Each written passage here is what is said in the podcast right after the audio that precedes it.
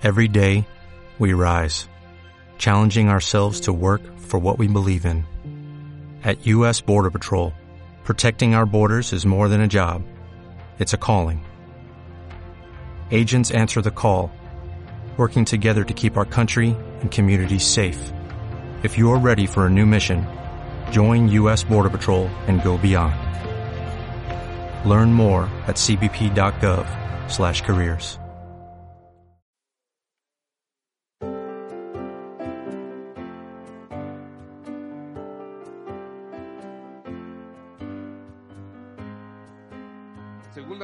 Capítulo 3.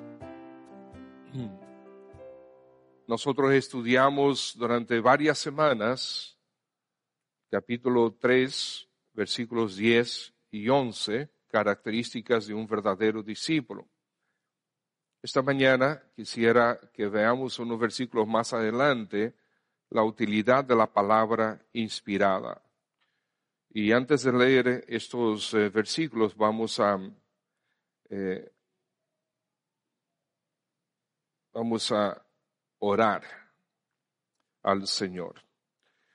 Bien, Padre, gracias porque nos permites cantarte en adoración.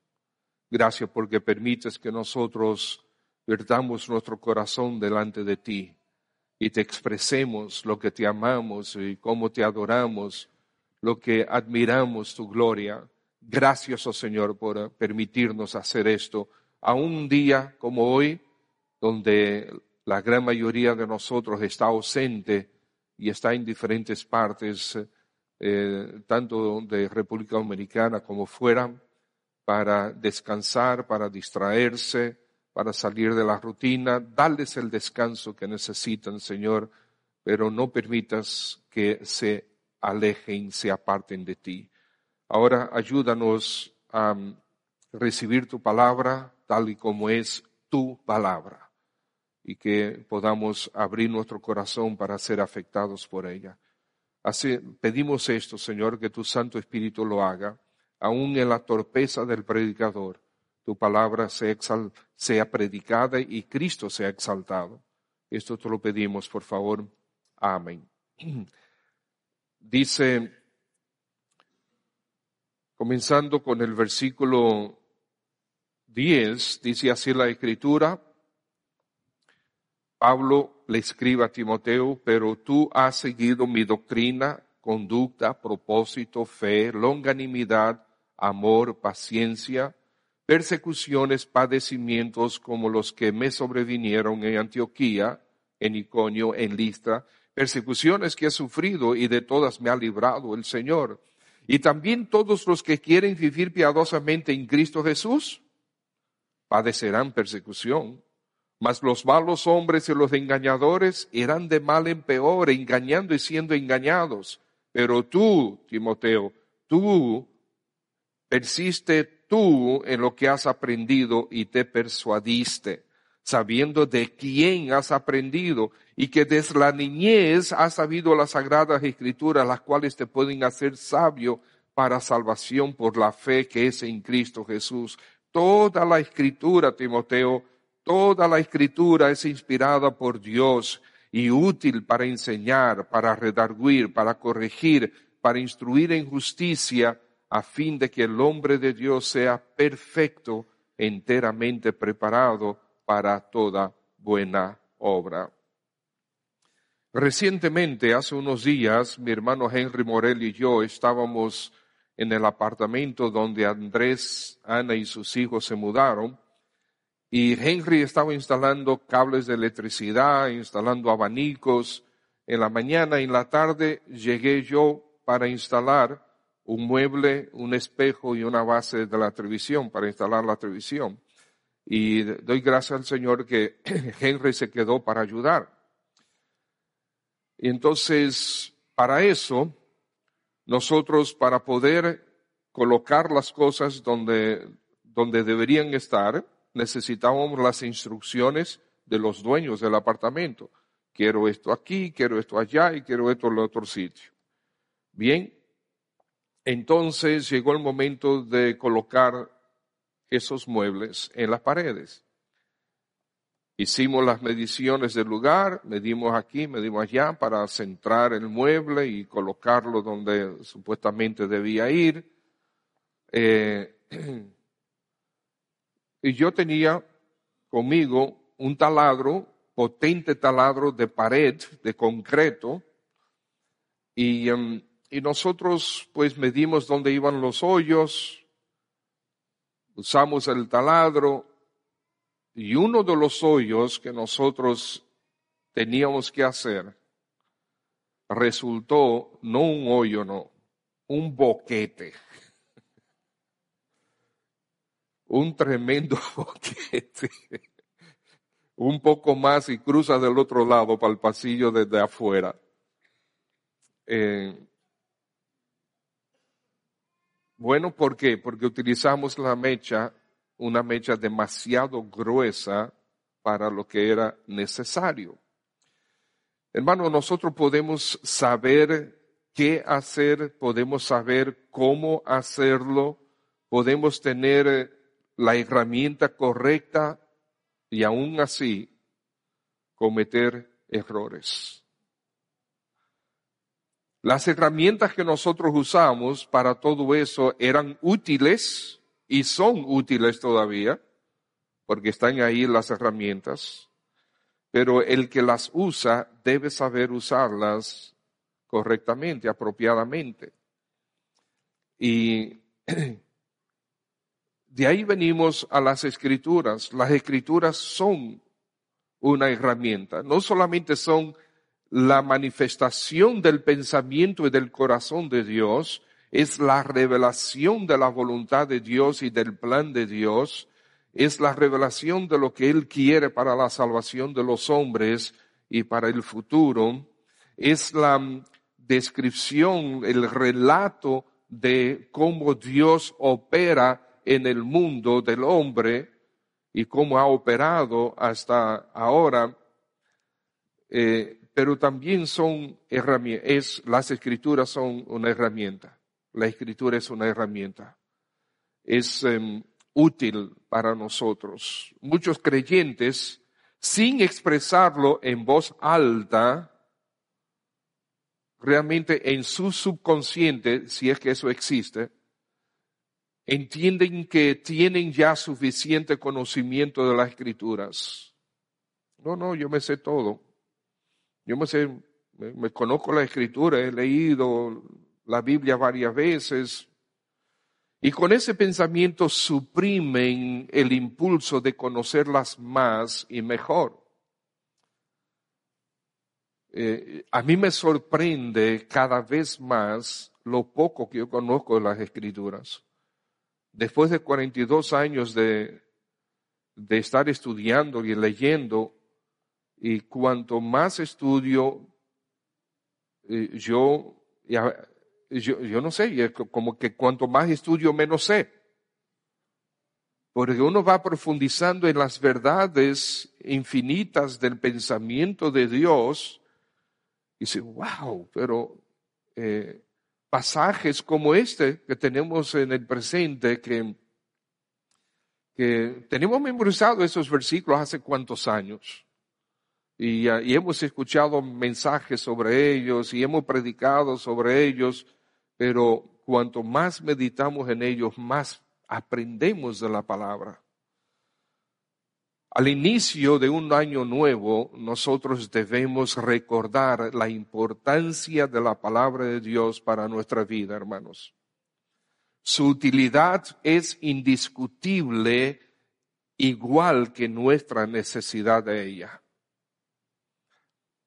Y porque la palabra porque la Biblia es la palabra de Dios que procede de Dios, la necesitamos urgentemente en nuestra vida, no para conocimiento, sino para vivir lo que el Señor nos enseña. Y para vivirlo necesitamos conocerlo, pero no solamente para tener datos teológicos, verdades teológicas, no. Es para nosotros vivir esas verdades en cada momento. Y entonces nos encontramos aquí con este pasaje de nuevo el los versículos 16 y 17. Toda la escritura es inspirada por Dios y útil, útil para enseñar, redarguir, corregir e instruir en justicia. ¿Y cuál es el final? El final es que el hombre de Dios sea perfecto, enteramente preparado para toda buena obra. A lo que nosotros, todos, cada uno de nosotros debe estar dedicado, debe dedicar su vida mientras vivimos en esta tierra y esperamos al Señor. Entonces, encontramos aquí que la palabra de Dios es útil pero la palabra, el primer punto es que la palabra de Dios es útil por su naturaleza. Toda escritura es inspirada por Dios. Toda escritura partió desde Dios. Y no para Dios, no para los ángeles, no para los animales, sino para ti y para mí. Partió de Dios para el hombre y el Señor plasma sus pensamientos en escritura intencionalmente, porque tiene planes para ti y para mí. Todo esto es intencional. El Señor no fue que un día estaba aburrido, dijo, déjame yo agarrar a Moisés y ponerlo a escribir. No, el plan de Dios es perfecto desde, desde la eternidad hasta la eternidad. Y su plan es salvar es reconstruir el hombre a la imagen de su Hijo Jesús. Y Él nos lo comunica de una manera clara y específica a través de las Escrituras. El que no conoce el plan de Dios es porque no ha tenido suficiente interés en, su palabra, porque no ha venido a la Biblia con suficiente interés. No creas que ya tienes suficiente conocimiento de lo que Dios quiso comunicar al hombre y a ti. No creas, no es verdad. en una ocasión yo estaba dando consejería prematrimonial a una pareja con, que tiene muchos años en el Evangelio. Y, después de varias semanas, eh, ya estábamos finalizando y ellos hicieron un comentario como, wow, pastor, gracias, porque ha sido de gran bendición eh, esta consejería. Eh, al inicio, nosotros como que dudábamos, eh, porque ya yo me lo sé todo, eso me lo dijeron ellos. Yo conozco las escrituras, o sea, yo crecí en el Evangelio, mis padres son creyentes desde antes de yo nacer, y yo he estado expuesto a la palabra todo el tiempo. Eh, he escuchado muchos mensajes sobre la familia. Yo pensé que lo sabía todo. No, hermanos, siempre estamos aprendiendo. Siempre necesitamos más. Siempre. Y, um, es bueno que nuestro, eh, nuestro corazón esté dispuesto a seguir indagando, estudiando, conociendo, experimentando la palabra de Dios. Y sí, la palabra de Dios es para experimentarla, es para vivirla. Incluso hasta podemos poner a prueba al Señor de una manera correcta. El Señor dice, Malaquías, ponedme a prueba en esto. Okay. ¿Ustedes quieren saber si yo cumplo con mis promesas? Pónganme a prueba. El Señor sí cumple sus promesas. Por lo tanto, la utilidad de la palabra es debida a su naturaleza. La escritura no partió del hombre, no tiene origen en el hombre. Jamás hombre alguno pudiera producir los pensamientos, las ideas, la moralidad, la interesa y el plan de salvación que nos comunican, nos anuncian las escrituras. El invento, eh, perdónenme eh, por esa palabra, entre comillas, el invento del plan de salvación para el hombre no pudo haber tenido origen en el hombre.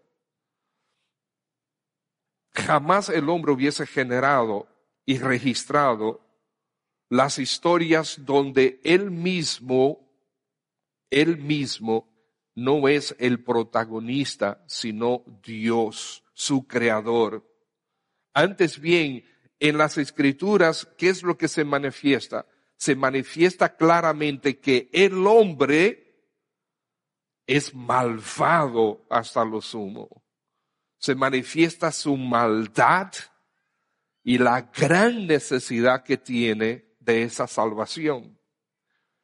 El hombre no produce ese tipo de pensamientos. Además, es absolutamente imposible que unos 40 hombres, a través de una expansión de 1500 años, de diferentes orígenes, de diferentes latitudes, de diferentes niveles de educación, de diferentes eh, extractos sociales, pudieron ponerse de acuerdo, 40 hombres, en un periodo de unos 1500, 1600 años, vamos a ponernos de acuerdo y vamos a escribir la palabra de Dios, lo que vamos a llamar la palabra de Dios. Eso es absolutamente imposible poder producir una unidad de 66 libros con una melodía única de principio a fin, el Mesías. La utilidad de la palabra de Dios se ve por su ah, naturaleza, salió de Dios. La Biblia es la historia de Dios, moviendo los quehaceres del hombre para dirigirlo hacia Él mismo en Cristo Jesús, su Hijo. Porque, amados hermanos, si Dios no interviene, el hombre quedará, permanecerá y persistirá en su pecado y se hundirá cada vez más en su pecado, huyendo de la presencia del Señor para siempre para su propia perdición. El Señor tiene que intervenir para que nosotros pudiéramos podamos ser salvos. La escritura partió desde el hombre para Dios, no desde el hombre para el hombre. Y dice ahí, eh, más bien quiero citar que el comentarista Albert Barnes dijo lo siguiente, refiriéndose a los escritores, hubo verdades que les fueron impartidas directamente por el Espíritu de Dios, las cuales nunca hubieran llegado sin un ejercicio asistido en sus propias mentes. O sea, estas verdades que los hombres escribieron y que forman hoy la Biblia, esas verdades no hubiesen venido a su cabeza si el Espíritu de Dios no les asiste. Dice ahí toda la escritura. Y es interesante que lo dice en singular. Y me puse a buscar y en la Reina Valera por lo menos 28 veces aparece toda la escritura en singular y unas 17 veces en plural. Eh, aparentemente, digo yo, okay, toda la escritura, Pablo quiso enfatizar la unidad de la palabra, la unidad. Eh, es toda la escritura, no solamente una parte de la escritura o algunas partes de las escrituras, es toda la escritura de cabo a rabo, de principio a fin, de la primera letra hasta la última. Y hay personas que realmente existen individuos, incluso existen teólogos que enseñan que la escritura contiene, que la Biblia contiene la palabra de Dios. ¿Es eso cierto? La Biblia contiene la palabra de Dios. La Biblia no contiene la palabra de Dios. La Biblia es la palabra de Dios. Porque si decimos que la Biblia contiene la palabra de Dios, entonces, no, ¿quién es el juez? ¿Quién va a decidir qué partes es palabra de Dios y qué parte no es palabra de Dios. Creo que fue uno de los uno de los que escribió la, la constitución de, no, la declaración de independencia de Estados Unidos. Tú me corriges, tú que sabes todos los datos y dónde nacieron, cómo crecieron y qué carro me, eh, manejaron en aquel tiempo donde no había carros. Tú te sabes todos esos detalles. Ese, no recuerdo, creo que Watson, Matson, algo así, que él decidió agarrar la Biblia y quitar todas las partes de la Biblia que él consideraba que no eran palabras de Dios, que no le interesaban. Y se quedó con unas cuantas hojitas nada más. él es su propio juez. Okay, no, esto no me conviene, esto tampoco. Juicio, no, no existe un Dios malo. Y por ahí se van. Yo no sé exactamente, no recuerdo el criterio que él utilizó, pero eso eh, hizo, eso hizo. Y hay personas, incluso hay creyentes, hay creyentes genuinos en nuestras iglesias que aunque no lo dicen de boca, sin embargo lo practican. Hay partes de la Biblia que no quieren. Hay damas que leen las escrituras y cuando llegan al capítulo 5 de Efesios brincan al 6. Porque cuando llegan a ese capítulo 5 de Efesios y que dice que la mujer debe someterse a su marido, no. ¿Ok? Y he visto damas que se han parado y se han ido de prédicas cuando se está hablando y enseñando sobre ese tema. Entonces, hay eh, verdades que sí aceptamos y hay otras que no. Em, recientemente, eh, unos hermanos me, estaban hablando diciendo, eh, pastores, estamos escuchando, no son de nuestra iglesia, estamos escuchando su mensaje sobre que tú estabas predicando sobre como las mujeres tienen que someterse a sus maridos y no sé cuánto. Y yo le dije a mi esposa, pon ese mensaje otra vez, vamos a escucharlo, ¿ves? y después lo escucharon otra vez. Ok, vuelve, vamos a ponerlo, vamos a escucharlo otra vez, él diciéndole a su esposa. Pero yo siempre enseño que nosotros tenemos la parte más difícil, no es las esposas. En el día de hoy, por causa del del feminismo y todo eso. Pero la escritura, ¿qué dice al hombre? Que tú tienes que hacer qué por ella? Morir. A la esposa dice sométete, pero al, al hombre dice muérete. ¿Ok? Muérete. Ahora, que el hombre lo haga o no es otra cosa, igual que si la mujer se somete o no es otra cosa, pero la escritura lo enseña. Cada parte de la escritura es para nosotros.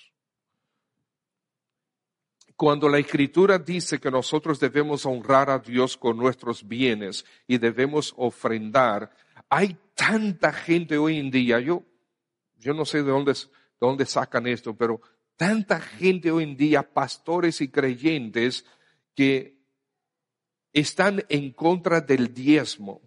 Pero no solamente están en contra del diezmo, sino están agriamente, ferozmente, violentamente casi en contra del diezmo. Y, um, y lo enseñan con, hasta con, uh, eh, ¿cómo se llama? Eh, con, eh, ¿con qué? Vehemencia. Y, más que vehemencia, con enojo. bueno, si tú no crees en el diezmo, entonces debes ofrendar como los hermanos ofrendaban en los primeros capítulos de Hechos. Que vendían todas sus cosas. Tú, ah, tú tienes terreno. ¿Cuántos terrenos tú tienes? Cinco. Véndelos. Eh, vamos, vamos a dar los pavos. Vamos a distribuirlos. Ofrenda. De esa manera. Eh, entonces hay partes de la Biblia que acepto y hay otras que no acepto. Eh, no, toda la escritura está inspirada. No hay una parte que está inspirada por Dios y otra que no. Toda la escritura es inspirada por Dios y me afecta a mí en todo momento y para toda la vida. Estimados hermanos, la realidad de, que esta palabra es de Dios y procede de Dios debe afectarnos, debe dejarnos totalmente anonadados por la inmensidad del amor y de la gloria de Dios, como Él orquesta esto, diseña esto y prepara eh, a través, o sea, Él fue construyendo esta Biblia que tú tienes en tu mano hoy, la fue construyendo durante 1500 a 1600 años, a través de épocas de guerras, de persecuciones. Él fue construyendo esta palabra, esta Biblia que tú tienes en tu mano a través de las épocas y la ha preservado y la seguirá preservando porque la palabra de Dios permanece para siempre, porque ni una jota ni una tilde pasará. El Señor no va a dejar no va a dejar que su palabra desaparezca. Anda por ahí una película, es bastante violenta, pero es un individuo que está camino, es de esas películas que es post una supuesta tercera guerra mundial que dejó todo el mundo eh, prácticamente un desierto y, y hay violencia por todos los lados. Y este hombre va camino buscando una, una ciudad donde ahí sí los libros los han desaparecido, no sé cuánto, y él va camino a este sitio eh, y lleva un libro en la mano. Y hay un individuo que quiere quitarle el libro. Entonces, eh, bueno, al final el punto es que él llevaba una Biblia escrita en braille. O sea que nadie la podía leer excepto los que sabían braille. Él sabía braille y la leía constantemente y la tenía memorizada la Biblia de cabo a rabo. Entonces, camino a esa ciudad, él fue atacado de diferentes formas, llegó, pero estaba muy mal herido, pero logró ir diciendo la Biblia de la primera letra hasta la última para que fuera registrada, puesta por escrito antes de él morir. Y si eso eh, fuera a suceder, bueno, Dios lo va a controlar para que su palabra permanezca aquí hasta que Él venga. La palabra escrita, su palabra permanecerá, pero la palabra escrita aquí para nosotros permanecerá para siempre. El Señor la va a proteger el Señor la va a proteger. Hermanos, al acercarnos a la palabra, vengamos con humildad, recordando de quién es. Vengamos con un corazón tierno, con sumisión, con la determinación de lo que Dios me dice, eso haré. Yo lo voy a hacer hoy, lo que el Señor me diga hoy, lo voy a hacer hoy, lo voy a hacer siempre, la voy a obedecer, esto es tan difícil por causa de nuestra resistencia a querer cambiar. Pero necesitamos cambiar. Esta será mi ofrenda de amor hacia Dios. Yo voy a cambiar. Es triste, hermano, cuando nosotros perdemos ese asombro de la palabra, cuando perdemos el entusiasmo de oír la voz de Dios cuando perdemos el anhelo de conocerle mejor, cuando perdemos el impulso de compartir la palabra con los demás.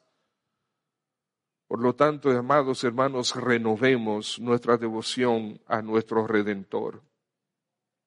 Toda la escritura es inspirada por Dios.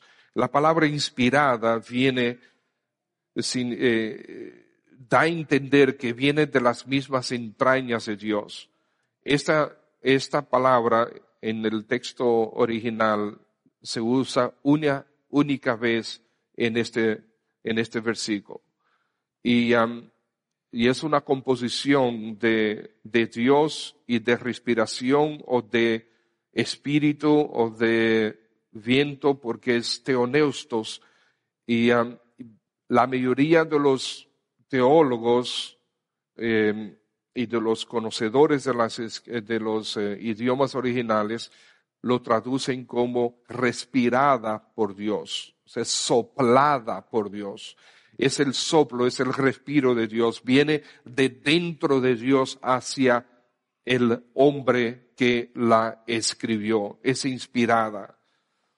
Pues se podría decir que también eh, sale del Espíritu Santo.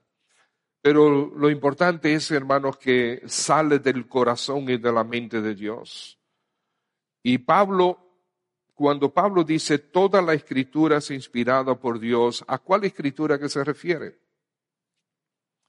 Bueno, naturalmente, en ese tiempo se refería al Antiguo Testamento.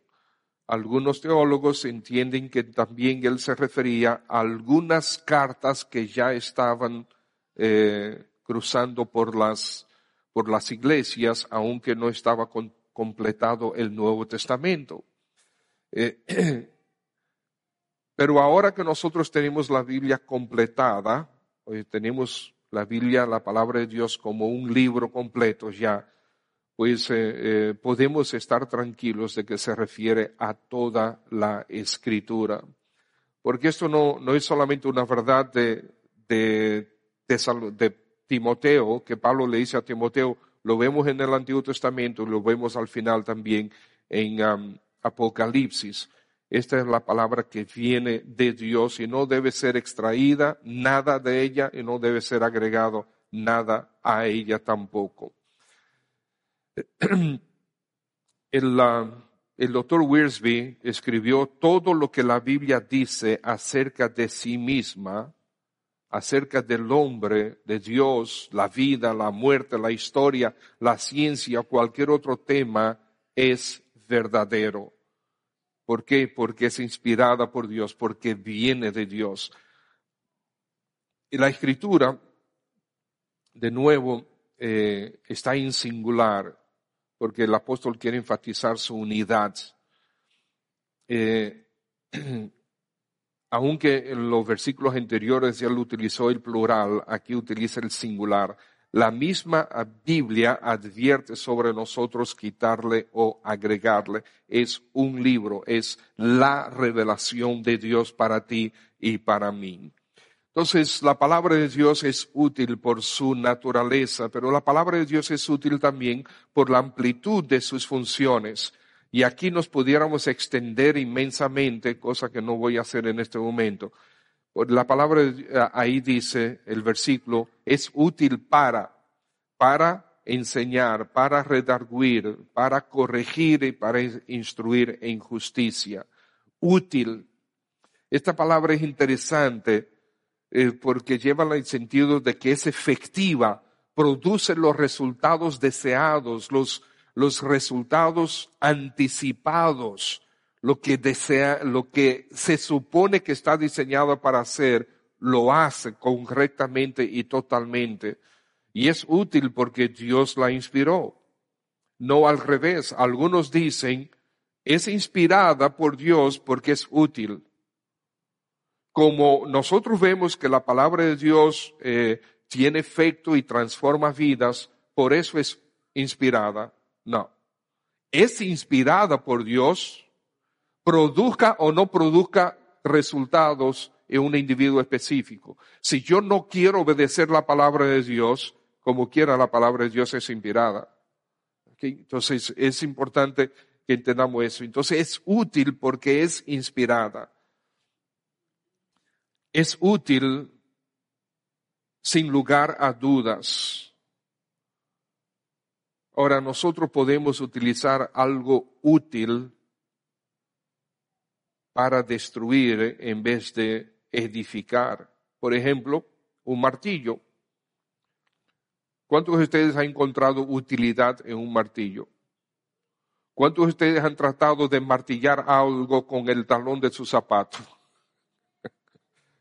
Eh, no digan que no, ¿okay? sí, yo creo que todos nosotros hemos tratado de hacer eso en algún momento. Y ha sido útil, no tanto. ¿okay? no tanto. Entonces el martillo tiene su utilidad, pero un martillo también puede ser utilizado para destruir. Hay gente que han asesinado a otras personas con, con un martillo. El martillo puede ser utilizado para romper cosas en vez de crear o eh, construir cosas. En una ocasión yo vi un video de un individuo que estaba en una carretilla, en una construcción, eh, tenía la carretilla ahí y él estaba colocando bloques encima de la, adentro de la carretilla. Y le puso los bloques y después que terminó, adivinen qué le hizo. Agarró la carretilla con todos los bloques y la fue llevando. O sea, tenía un instrumento útil ahí y no lo utilizó. En vez de llevar los bloques con la carretilla, rodando la carretilla, ¿verdad?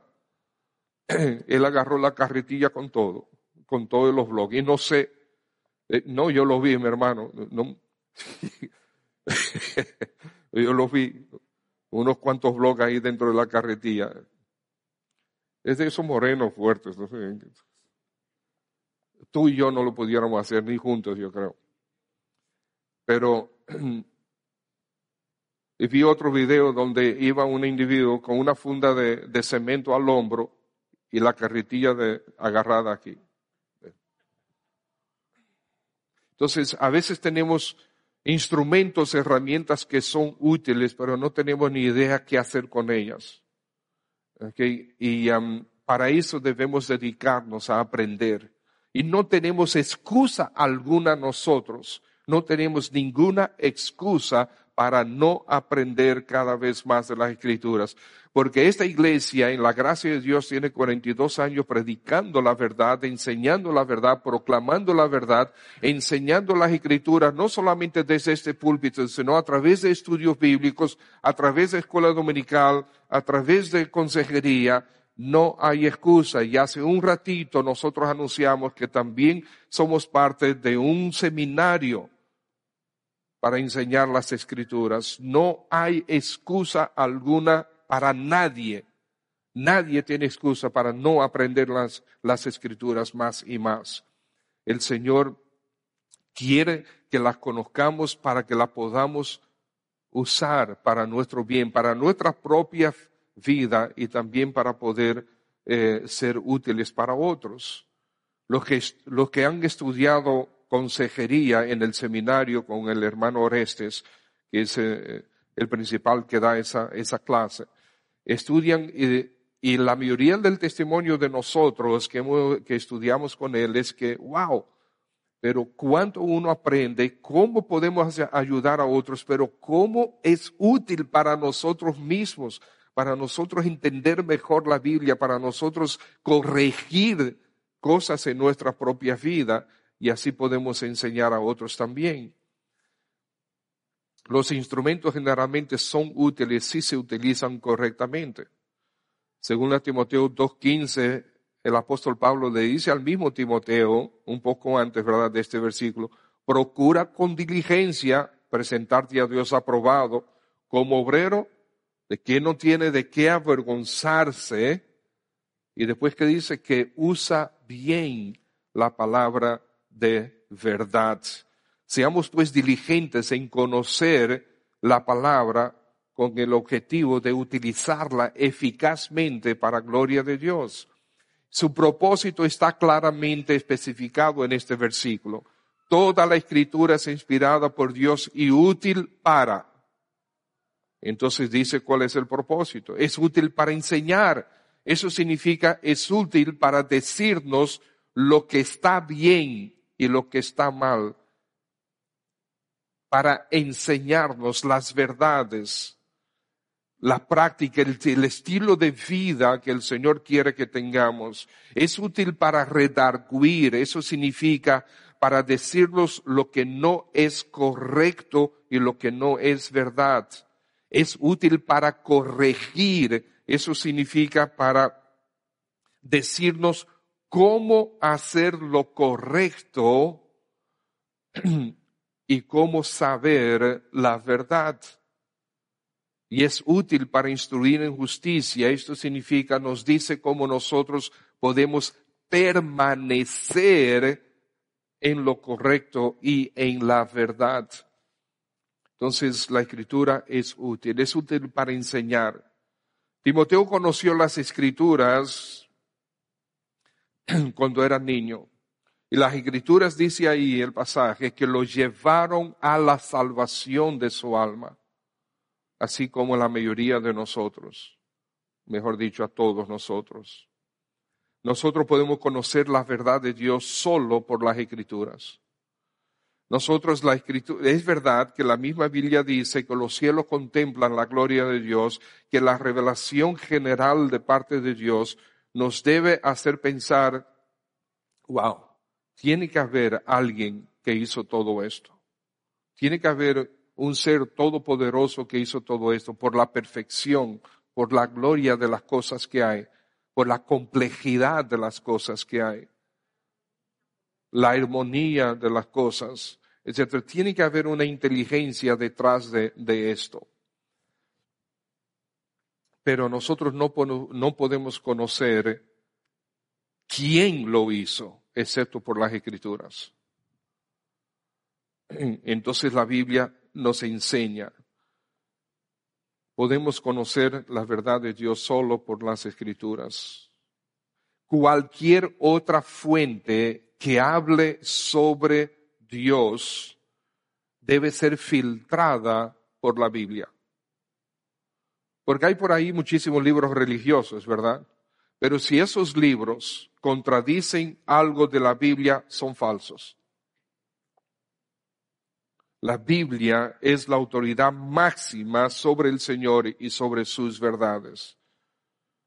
Para conocer a Dios, Biblia. Para conocer los planes de Dios, Biblia. Para conocer al hombre, para conocer al hombre, Biblia. La mayor necesidad que tiene el hombre es la salvación de su alma en Cristo Jesús, y ustedes lo saben. Parte del discipulado es enseñar las verdades bíblicas y enseñar a vivirlas a la luz de esas escrituras, de esas verdades. Y nosotros al, al al exponernos a las escrituras, estamos siendo discipulados por las escrituras. Como, como he dicho anteriormente, todos nosotros de una manera u otra somos discípulos de Pablo, discípulos de Lucas, discípulos de Mateo, de Marcos, de Juan, de Pedro, de un desconocido, de, de quién más, de Judas, de Santiago, somos discípulos de todos ellos. ¿Por qué? Porque estamos constantemente siendo alimentados y enseñados por lo que Dios los utilizó a escribir. Toda y cualquier otra información, hermanos, cualquier información que haya, cualquiera, si contradice la Biblia, no es verdad, aunque la proclamen con sangre si contradice la Biblia, no es verdad. La Biblia no es un libro de texto sobre ciencia. ¿Estamos de acuerdo? Pero si alguna propuesta disque científica contradice la Biblia, ¿quién es que está mal? La propuesta disque científica, por eso es que yo digo disque científica. Esa es la que está mal. Porque la escritura dice que Dios creó los cielos y la tierra y Dios creó todo lo que hay en seis días. ¿Cuántos de ustedes creen que el Señor pudo haber creado todo en un segundo? ¿Ok? ¿Cuántos de ustedes creen que el Señor pudo haberlo creado todo en menos de un segundo? ¿Cuántos creen que el Señor pudo haberlo creado todo en un año? Todos creemos eso. Pero Él decidió crearlo en seis días y tomar un otro día como descanso. Y recientemente alguien me dijo, no, porque entonces, ¿cómo que Dios va a descansar? ¿Okay? Dice, no, Dios con eso estaba estableciendo un patrón de vida para el hombre. porque ahí se creó la primera semana. Y no importa si tú vives en República Dominicana, en China, en la Antártica o en el Polo Norte, el tiempo está dividido en semanas. Punto. O sea, eso es lo que hay. Partiendo desde ese primer momento. Dios lo estableció desde ese momento.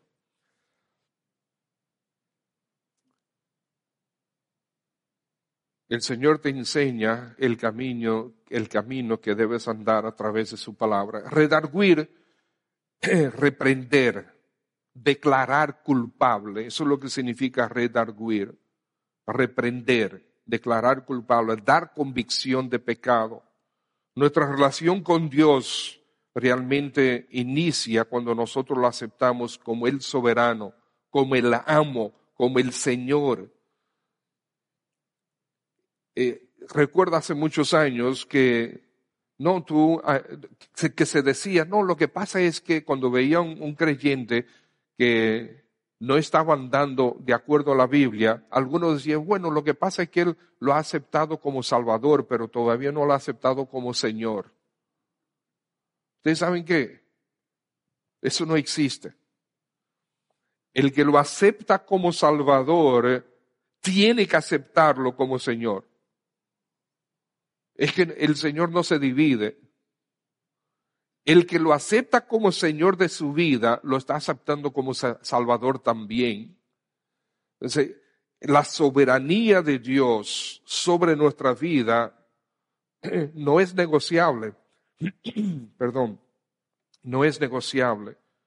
Una vez se inicia mi relación con el Señor, yo sigo siendo enseñado, sigo siendo reprendido cuando peco. Gracias a Dios que ahora, por su Espíritu y por la palabra, tenemos conciencia de que hemos pecado. ¿Cuántos pecados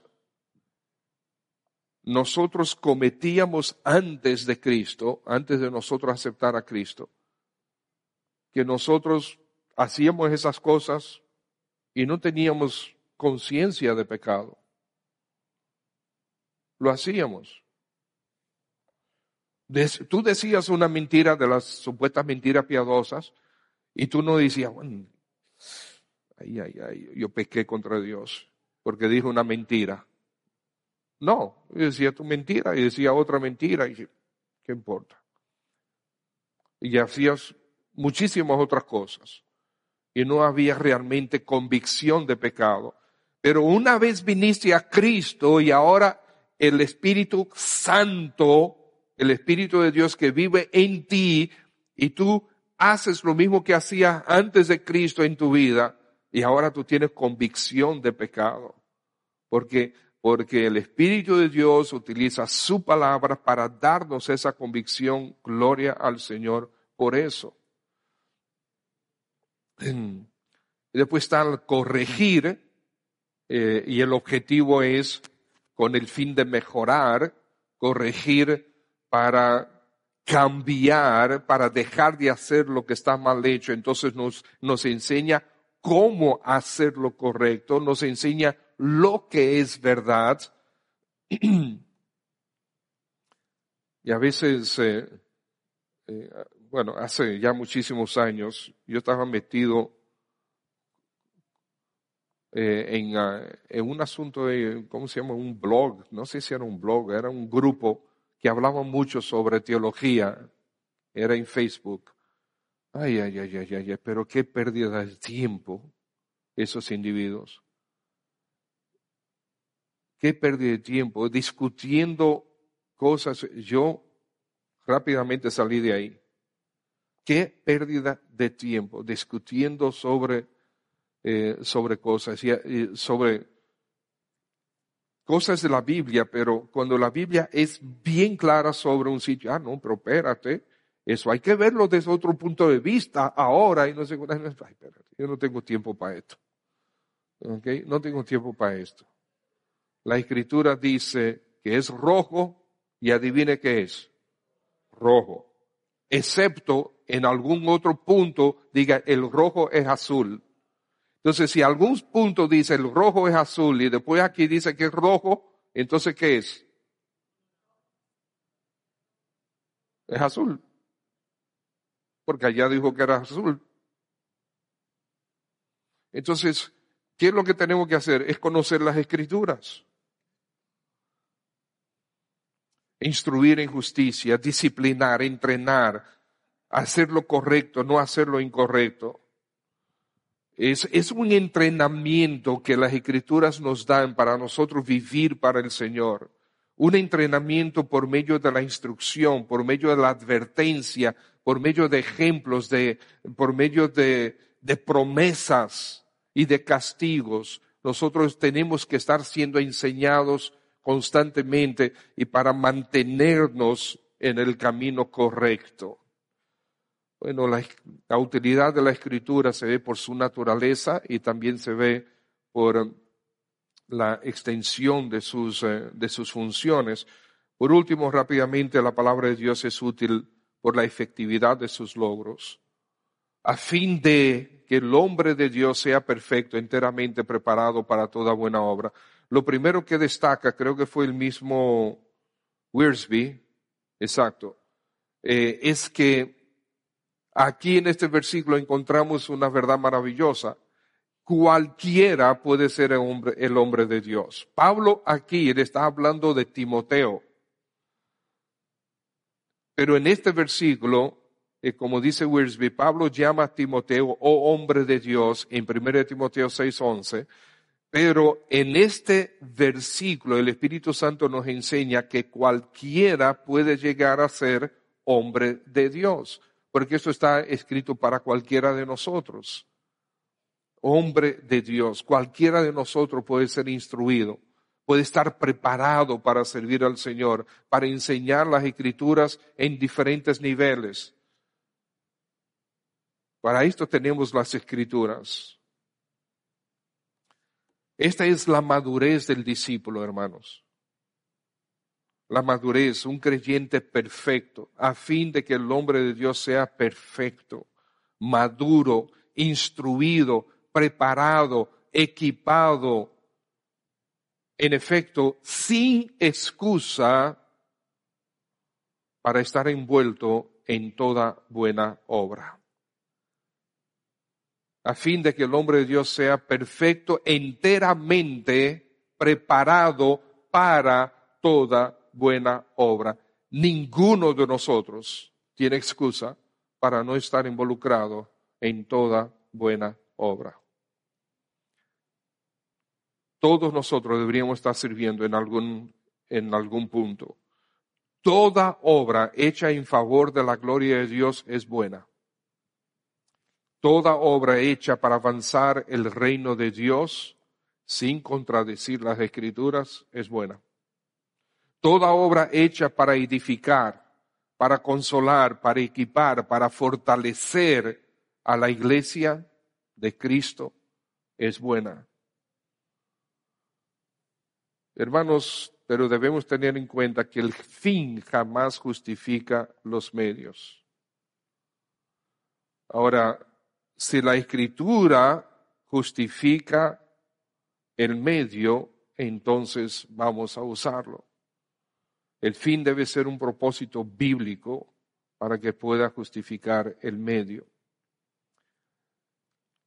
Toda buena obra es aquella que Dios preparó de antemano para que anduviésemos en ella.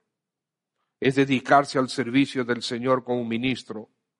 Es servir fiel eh, eh, en obediencia a Dios. La Escritura dice que la fe sin obras está muerta. No me digas que tú creas en Cristo, yo no te veo sirviendo.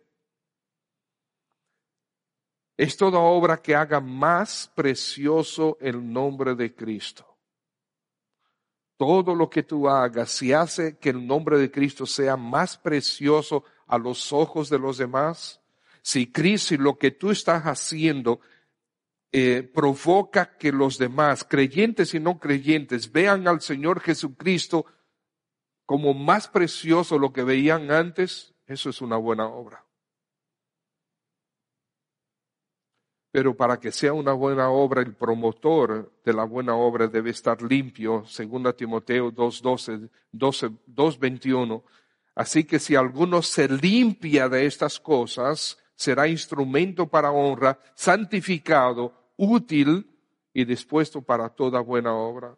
No creas que solamente porque tú estás sirviendo, el Señor va a pasar por alto estos pecados que tú tienes y que no quieres soltarlos, que no queremos soltarlos.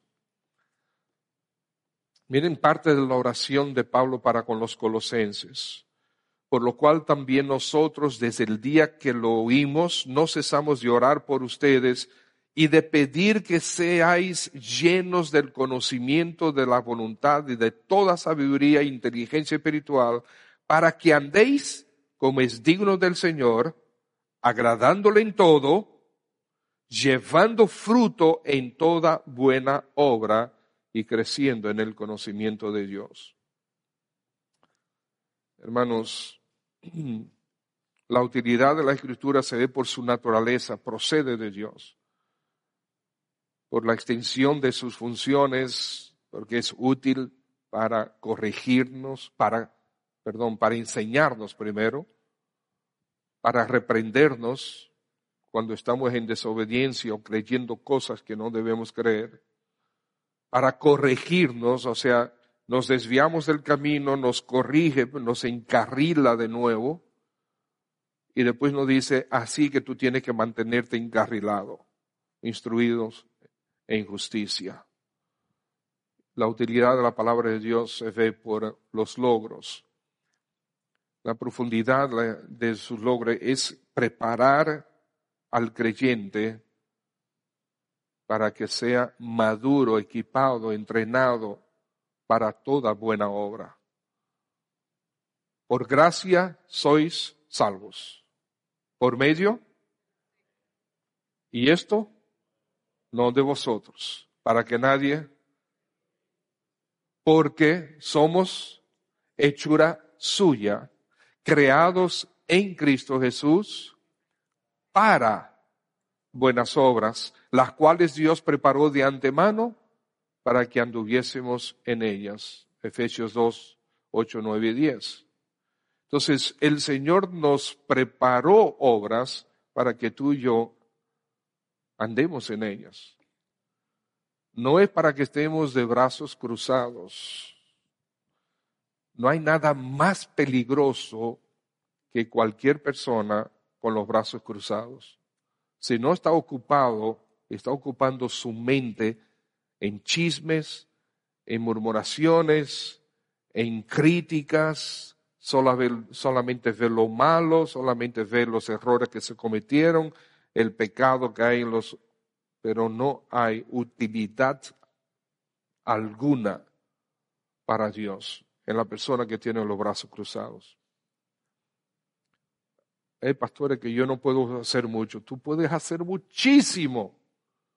Dime, ¿por quién tú oras todo el día? Yo sé que hay situaciones con relación a la salud y condiciones, pero hay algo que nosotros no podemos dejar de hacer y es orar.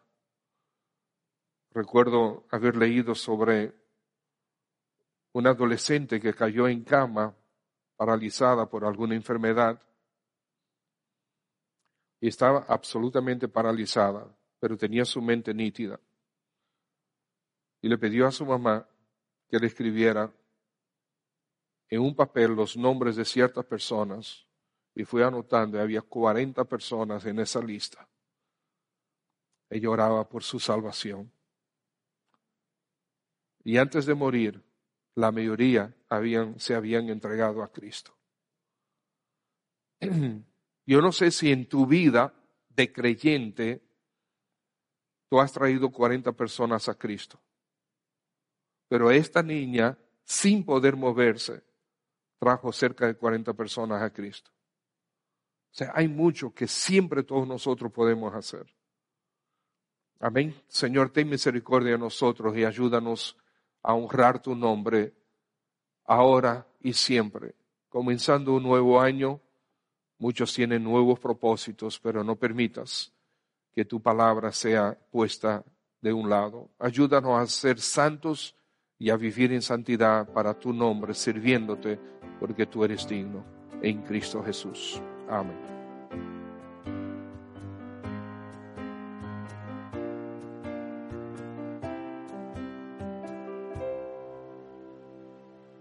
This is the smell of a warm three day old egg salad sandwich in a wimpy trash bag. Wimpy, wimpy, wimpy! Blech! And this is the smell of that same sandwich in a hefty, ultra strong trash bag with new Fabuloso lemon scent. Hefty, hefty, hefty! smell the difference? When life gives you stinky, get Hefty Ultra Strong with new Fabuloso lemon scent. It smells like clean, freshly picked lemons. So no matter what's inside your trash, you can stop the stink and smell the lemon.